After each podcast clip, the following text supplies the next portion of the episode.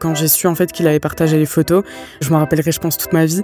Je me suis assise devant les casiers dehors et je me suis dit mais qu'est-ce que je fais? Qu'est-ce que je fais? Et à ce moment-là, je me disais soit tu changes de collège, soit pendant une seconde, mais même pas un quart de seconde, j'ai pensé à peut-être à me suicider ou un truc comme ça, tu vois, histoire de que tout ça s'efface en fait, parce que j'étais vraiment dans une situation très très désagréable. Elle, c'est Laura. Quand elle était en troisième, son ex-petite amie a fait tourner des photos d'elle nue sur Snapchat à tout le collège. C'est ce qu'on appelle le revenge porn. C'est le fait de partager publiquement des photos intimes d'une personne sans son consentement. Il faut savoir que c'est un délit qui est puni par la loi. Après cette histoire, Laura, elle s'est sentie hyper coupable. Personne n'a été là pour la soutenir, et pas même ses proches. Et c'est finalement grâce à Chloé, une influenceuse féministe, qu'elle va petit à petit réussir à sortir de son traumatisme. L'histoire de Laura, elle est loin d'être isolée. Alors je me suis demandé comment elle aurait fait si les réseaux sociaux n'avaient pas été là pour l'aider à comprendre que c'était elle la victime. Je suis journaliste chez Brut et mon métier, c'est de raconter des histoires. Et pour moi, un des meilleurs endroits pour les trouver, c'est les réseaux sociaux. Du revenge porn, des retrouvailles inattendues, ou encore des relations d'amour toxiques et dévastatrices, les personnes que j'ai rencontrées ont toutes vécu une histoire qui a bouleversé leur vie. Et dans ce podcast, elles me racontent ce qu'elles ont vécu derrière leur écran. Je suis Mina Sundiram et vous écoutez C'est réel.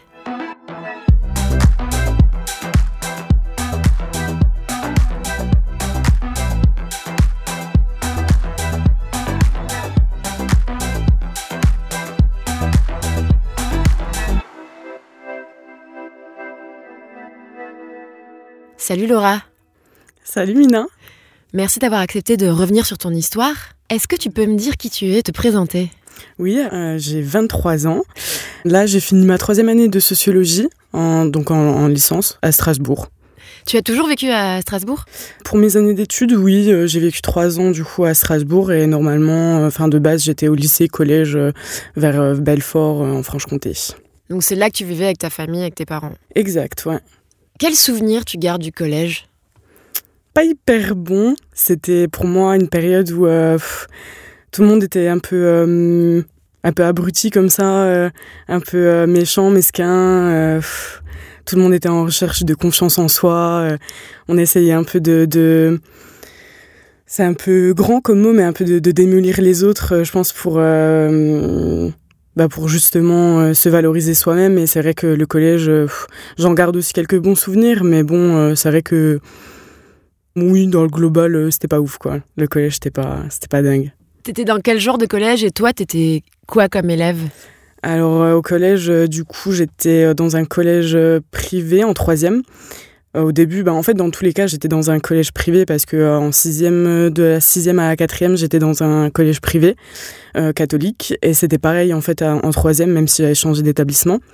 Et du coup, moi, comme élève, justement, avant d'aller en troisième, du coup, de la sixième à la quatrième, j'étais un peu je sais pas si je pourrais dire cancre, mais j'étais pas du tout concentrée, je faisais un peu n'importe quoi, j'ai redoublé ma sixième. C'était assez chaotique, mais je m'amusais bien en fait. Euh. et euh, en troisième, euh, bah, du coup, ça allait. J'étais toujours un peu dissipée, puis j'ai passé quand même justement une bonne partie de l'année, six mois, en couple avec mon, copain de l'époque. Et du coup, oui, de manière générale, en troisième, ça s'est mieux passé, mais disons que oui, j'étais tout le temps collée avec mon copain en cours, tout le temps, tout le temps, tout le temps. Je me faisais pas énormément remarquer. J'étais assez basique comme élève. Et à quel âge tu as rencontré ton copain? Alors, je l'ai rencontré euh, quand j'étais en troisième, donc j'avais 15 ans, et euh, on s'est pas mis tout de suite ensemble. Euh, il était en couple en début d'année avec une autre fille qui n'était pas dans le, dans le collège. Je me rappelle encore, c'était peut-être fin décembre. Et ouais, je me suis mis en couple à cette période avec lui. C'était quel genre de mec, lui? Ben, en fait, euh, c'était le genre de gars euh, à qui tu donnerais le, bon Dieu sans confession, comme on dit. C'était clairement euh, une tête angélique. on n'aurait jamais dit qu'il pouvait faire du mal à qui que ce soit. Et ses parents habitaient dans un petit coin paumé, un peu campagne, et ils venaient tout le temps en bus au collège. Et moi, j'allais souvent chez lui, puisqu'on s'était mis ensemble aussi pour l'histoire des arts, pour le brevet. On bossait tous les mercredis après-midi ensemble. j'allais souvent chez lui, quoi. Vous aviez quel genre de relation? C'était une relation plutôt équilibrée, saine, où tu dirais avec des hauts, des bas? C'était ta première relation en plus? Ouais, c'était. Bah, en fait, euh, juste avant ça, euh, j'avais. Euh, justement, en début d'année, j'avais du coup fait ma première fois, mon premier rapport sexuel avec, avec un homme qui n'était pas lui. Et, et du coup, avec lui, bah, en fait, la relation était pas très saine parce qu'on était vraiment tout le temps, tout le temps collés ensemble, tout le temps, au point que, euh, en fait, euh, moi, j'ai totalement délaissé mes amis que je m'étais fait en début d'année. Et euh, au point que ses amis deviennent les miens. Est-ce que c'est sous son influence ou c'est vraiment toi qui avais envie de, de, tout faire avec lui? Bah en fait, je pense qu'à l'époque, j'étais vraiment une adolescente de 15 ans très paumée, perdue comme ça. Et j'étais je pense très très très influençable et euh, en fait, je me suis pas posé de questions à partir du moment où je me suis mis en couple avec lui. Euh, c'était assez euh, logique. En fait, je voulais passer tout mon temps avec lui et je sais pas, peut-être que je pensais pas forcément à moi, à ce que je voulais. je pense que, ouais, clairement, je devais m'oublier un petit peu et des fois, j'aurais bien aimé être avec mes amies filles, mais du coup, c'est vrai que elles, euh, de leur côté, elles avaient été assez, euh, je pense, blessées, vexées que je les laisse tomber pour un garçon. Euh. donc, c'était un peu tendu comme, comme situation. Vous êtes restés combien de temps ensemble? On est restés six mois, de décembre jusqu'au 27 mai. Ah ouais, t'es précis, tu te souviens des dates Bah oui, parce qu'en fait, il m'a quitté le jour de mon anniversaire. Il t'a quitté le jour de ton anniversaire Ouais, ouais, c'est une scène, c'était vraiment quelque chose. Euh. Moi, en fait, au début, je comprenais pas. Euh, j'avais vu une semaine auparavant que euh, il était moins collé à moi, qu'il avait moins de gestes envers moi, et je, je, me doutais quand même qu'il y avait quelque chose qui se tramait en fond, mais moi, c'était juste des suppositions. Ensuite, dans la journée quand j'ai recommencé à parler, euh, il y a mes anciennes amies en fait qui sont venues vers moi. Elles m'ont dit ah ouais euh, mais euh, t'étais pas au courant. elles me parlaient du fait que depuis une semaine il m'avait bloqué de tous ses réseaux et c'était pour s'afficher en fait avec une autre fille avec qui s'était mis en couple du coup déjà une semaine avant de me quitter quoi. Euh, et, tout le collège apparemment euh, est au courant euh, parce que tout le monde voyait en fait sur son profil Facebook. À l'époque c'était c'était plus Facebook. Tout le monde voyait sur son profil une photo de, de, profil avec une autre fille en fait. Tout le monde voyait qu'au collège il était encore avec moi. Personne n'est venu me le dire c'était vraiment très très bizarre comme situation. Le lendemain matin quand je suis retournée en cours j'ai vu qu'il avait une attitude un peu revanchard comme ça, comme si euh, c'était moi qui l'avais quitté, euh, qu'il avait quelque chose euh, sur le cœur, qui voulait exprimer une, colère, un, truc comme ça.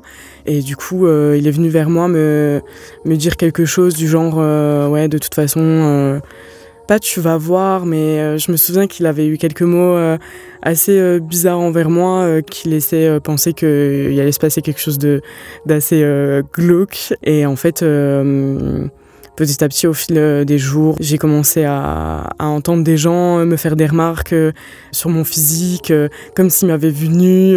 Et, du coup, j'ai commencé à comprendre qu'il avait partagé en fait des, photos de moi. Et j'en étais sûre à partir du moment où il y avait quelqu'un qui était avec nous en classe que j'aimais pas du tout. C'était un gars. En fait, il avait, il devait faire un exposé. Et en fait, sur le l'espèce de PowerPoint là, le partage d'écran, euh, sur l'ordinateur, il avait, euh, il avait un dossier pour son exposé. Et juste euh, à côté, il avait un dossier marqué dossier Laura. Et je me suis dit, mais qu'est-ce qui se passe? Et en fait, j'avais, j'avais hyper peur à ce moment-là qu'il partage en pleine classe devant la prof et devant toute la classe les, les, photos. Et j'étais, je pense, j'étais tétanisée, pétrifiée. Et c'est à ce moment-là, je pense que je me suis vraiment rendu compte que il avait envoyé les photos qu'il avait partagées en fait. Mais c'était quel genre de photos? C'était euh, concrètement euh, des photos de, de moi euh, nue la plupart du temps. Il y en avait aussi en, en sous-vêtements. Je sais qu'il y en avait une où j'étais sous la douche et c'était plutôt ma poitrine que j'avais pris en photo. Et je le sais parce qu'il y avait aussi un, un cinquième à l'époque qui m'avait interpellé dans la rue en me disant ouais sein, sein triangulaire. Il m'avait appelé comme ça, sein triangulaire. Et je me suis dit mais mais qu'est-ce qui se passe, tu vois? Et, euh, et, du coup, euh, c'était clairement. Euh, les photos, c'était sous-vêtements et puis nu aussi, quoi.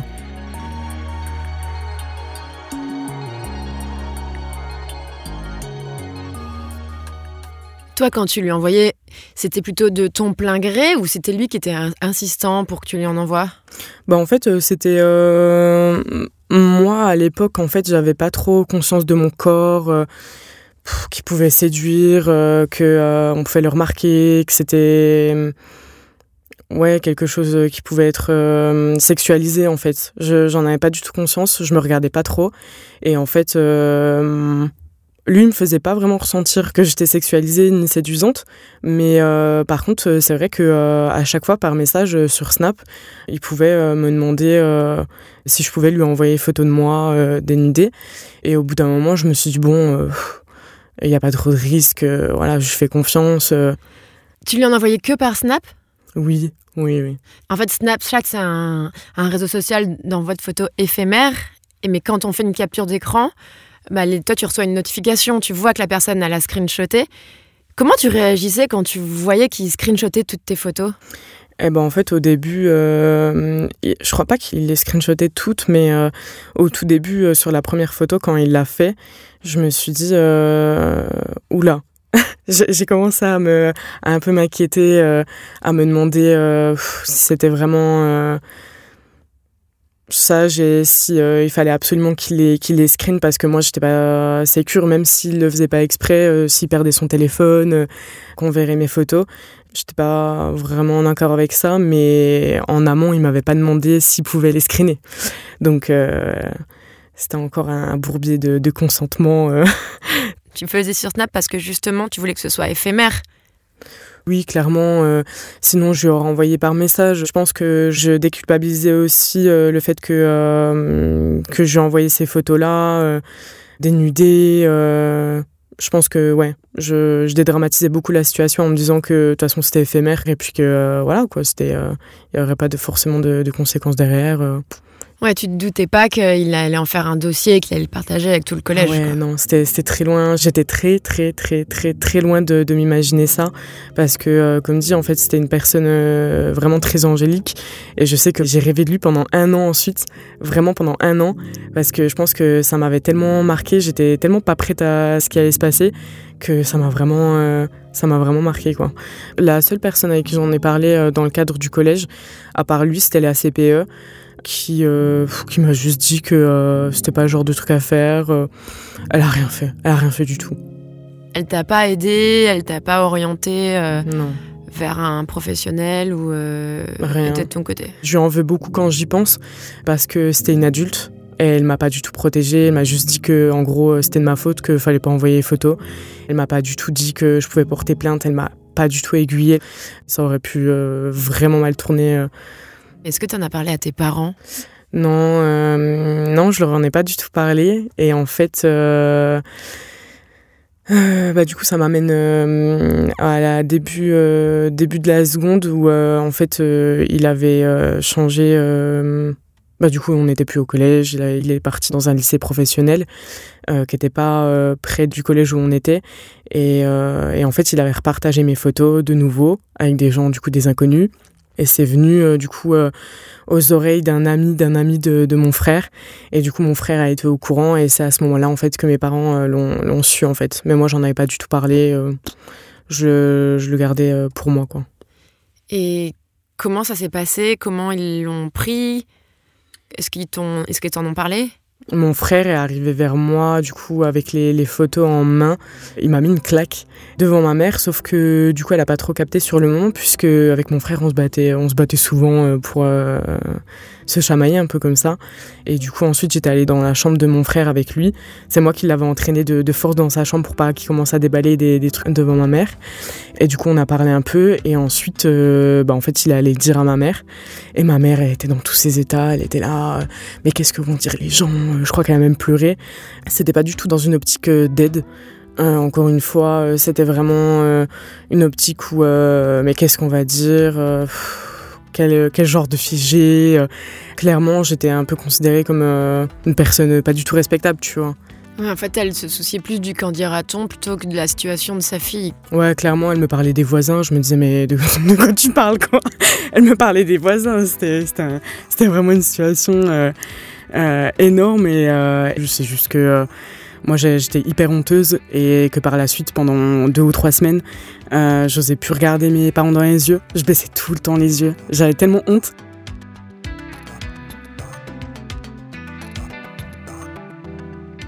Est-ce qu'ils ont fini par comprendre? Est-ce qu'ils ont eu envie de d'aller, je sais pas, porter plainte euh? Bah en fait, euh, étonnamment, du coup dans, dans cette situation euh, où euh, ils étaient totalement euh, contre moi, c'était euh, de ma faute à moi. Étonnamment, je sais pas à quel moment ça s'est décidé, mais ils ont, ils ont décidé d'aller mettre une main courante au commissariat.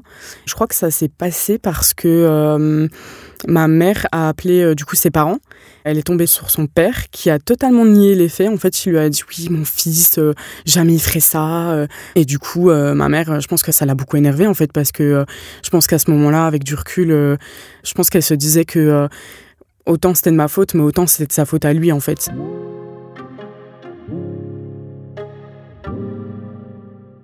Finalement, ta mère, elle a fini par prendre conscience que c'était toi la victime parce que dans tout ce que tu me racontes depuis tout à l'heure, j'ai l'impression que ça n'a jamais été la faute de ton ex-copain, mais toujours de la tienne. Enfin, c'est ce que tu penses à toi. Oui, oui, oui. Et en, soi, euh, par rapport au fait que euh, elle a décidé d'aller mettre une main courante au final, je sais même pas si à ce moment-là elle me considérait vraiment comme une victime. Je sais même pas dans quelle optique elle était. Euh, J'en sais toujours rien à l'heure actuelle parce qu'on en a plus jamais reparlé. Et même mes mes, amies filles. Je crois qu'elles en parlaient même pas, on n'en parlait pas en fait. On n'en parlait pas du tout. Elles me disaient, euh, elles avaient quand même de la peine pour moi vu la situation. Euh, mais je savais pas non plus trop ce qu'elle pensait par rapport au fait que j'avais envoyé des photos. Euh, je pense que dans le fond, euh, elle me trouvait pas non plus hyper respectable, tu vois. Et justement, est-ce que, à force de d'entendre ça, que c'est ta faute, que t'es pas respectable, est-ce que tu as fini par y croire et, et est-ce que tu t'es dit, bah en fait, ouais, c'est de ma faute? J'ai mis énormément de temps à comprendre ce qui s'était passé et pourquoi ça s'était passé comme ça.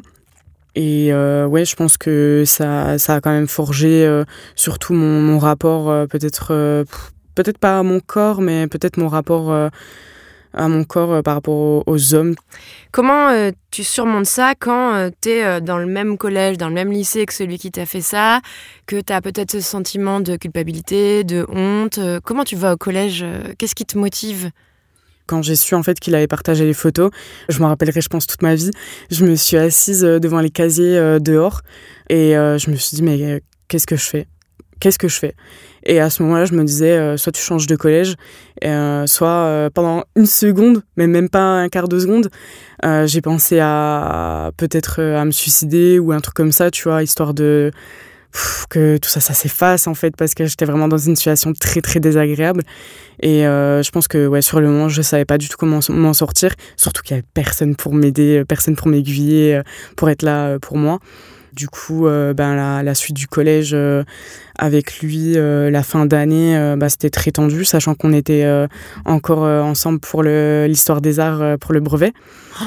donc, ah ouais. c'était mon premier, mon premier amour. Et je pense que ça aussi, ça m'a beaucoup marqué.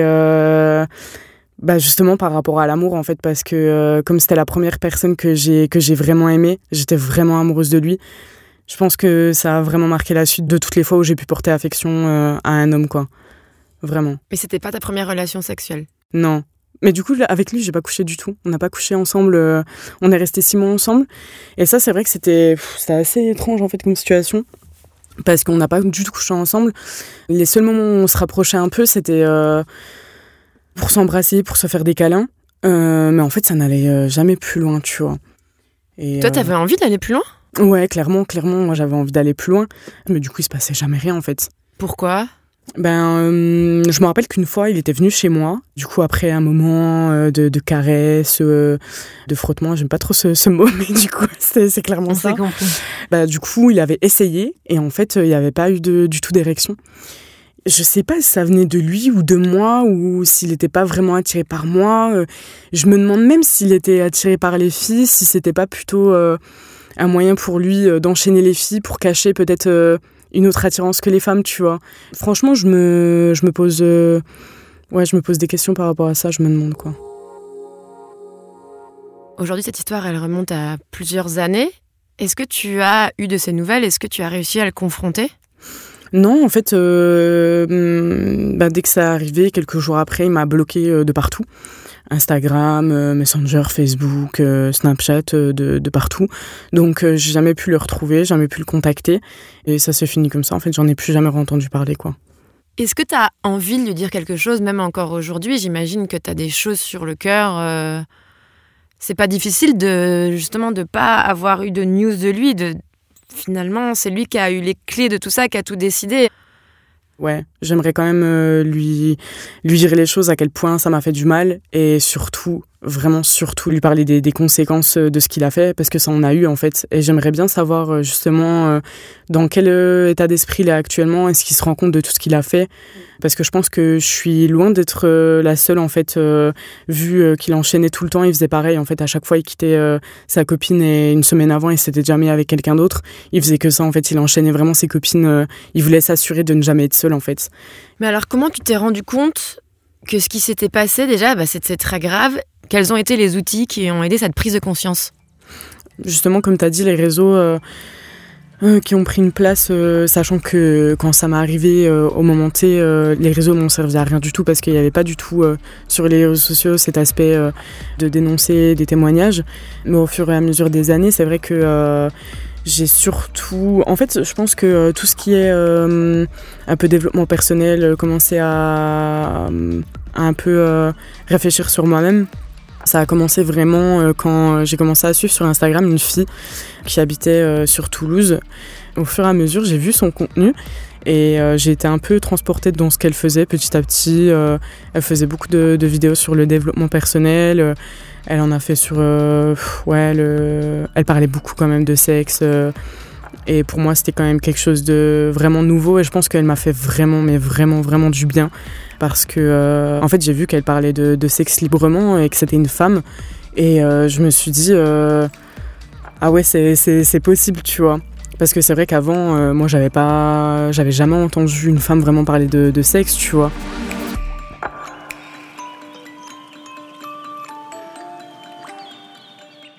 En fait, c'était quoi? C'était des vidéos pédagogique sur le sexe, sur la sexualité Ouais, c'était beaucoup de vidéos pédagogiques. Après, je n'ai pas regardé euh, toutes les vidéos qu'elle avait fait euh, à ses débuts, euh, mais elle a toujours beaucoup parlé de, de sexe, dédramatiser ça et et comme c'était une femme qui en parlait, c'est vrai que rien que ça, en fait, euh, elle pouvait dire n'importe quoi par rapport au sexe. Euh, elle en parlait et c'était une femme. Et pour moi, c'était déjà le, début de, quelque chose, quoi.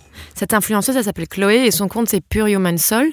En quoi euh, ses propos et ses vidéos ont résonné en toi?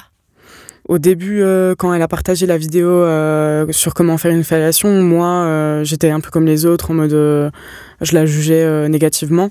Et au final, petit à petit, j'ai vraiment vu en ça la liberté de, pouvoir parler de ça. Je l'ai vu sous un autre angle, en fait, petit à petit. Et elle m'a beaucoup aidé ouais, à dédramatiser. et surtout, par la suite, à avoir le droit au plaisir à la sexualité en tant que femme sans dramatiser pour autant quoi.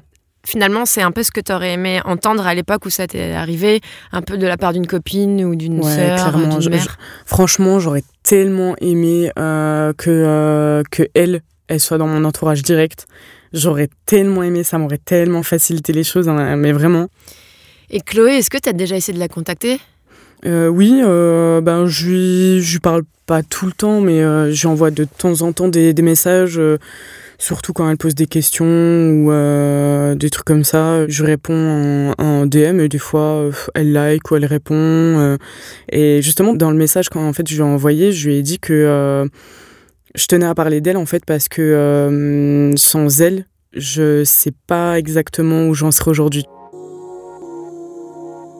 Comment tu te sens aujourd'hui? Est-ce que cette histoire, elle est derrière toi? Euh, ouais. Elle est derrière moi. Après, c'est vrai que euh, j'ai toujours euh, un peu en latence ce truc de j'aurais aimé le revoir et ouais, lui lui parler, lui dire les choses. Après, hormis ça, ça fait depuis très longtemps que je me suis fait une idée du coup que je pourrais sûrement jamais lui parler. Donc, hormis ça, petit à petit j'apprends à me, me, construire en tant que femme euh, dans une société patriarcale, quoi. J'apprends petit à petit et c'est vrai qu'il y a beaucoup euh, dans les réseaux, il y a énormément de choses qui m'aident, euh, que ça soit des podcasts ou euh, sur Instagram des pages comme Semblant de rien ou Identité Noire. Enfin, il y, a énormément de choses qui m'aident vraiment à me déconstruire dans la vie de, tous les jours. Et j'aime ça, enfin, j'aime pouvoir avoir cette occasion-là de, pouvoir évoluer en fait. Parce que j'aimerais pas retourner à la Laura de 18 ans où je suis bien contente d'avoir évolué et je compte encore évoluer à l'avenir. En fait, donc tu me racontes que c'est une créatrice de contenu qui t'a aidé à sortir de ce traumatisme et en général finalement les réseaux puisque tu t'es mis à suivre des comptes engagés féministes. Est-ce que toi, ça t'a donné envie de partager du contenu, de sensibiliser d'autres femmes à ces questions-là sur les réseaux? Bon, en fait, c'est vrai que euh, je suis quand même, euh, on va dire que euh, je suis un peu militante de l'ombre comme ça. je repartage juste des trucs souvent. Alors, tu repartages beaucoup, tu es très engagée, mais est-ce que toi, ça t'a donné envie de créer du contenu? Non, non, pas non plus, parce que je me sens pas en fait euh, de devoir assumer cette responsabilité en fait parce que je vois euh, des comptes dont je suis abonnée, euh, notamment semblant de rien, j'en vois des fois qui, qui s'effacent un peu, qui ont besoin de temps pour eux, un peu se retirer des réseaux et je sais qu'il y a énormément cette partie là des, des réseaux où tu peux avoir des personnes qui sont vraiment très violentes verbalement. Franchement, je pourrais pas, j'aurais pas la patience, je partirais rapidement en vrille. Je pense que je m'énerverais très rapidement et la responsabilité, le poids je pense que non, je pourrais pas. Donc euh, je préfère euh, rester, euh, comme dit, militante de l'ombre. Merci beaucoup Laura, merci de m'avoir raconté ton histoire. De rien, de rien. Merci de t'être confiée à ce micro. De rien. Vous venez d'écouter un nouvel épisode de C'est réel. Retrouvez-nous sur toutes les plateformes d'écoute et découvrez nos autres podcasts originaux, L'envers de l'assiette et Bruit. À bientôt pour un nouvel épisode. C'est réel est un podcast original de Brut, produit par Paradiso Media, écrit par Mina Sundiram et Lisiane Larbani.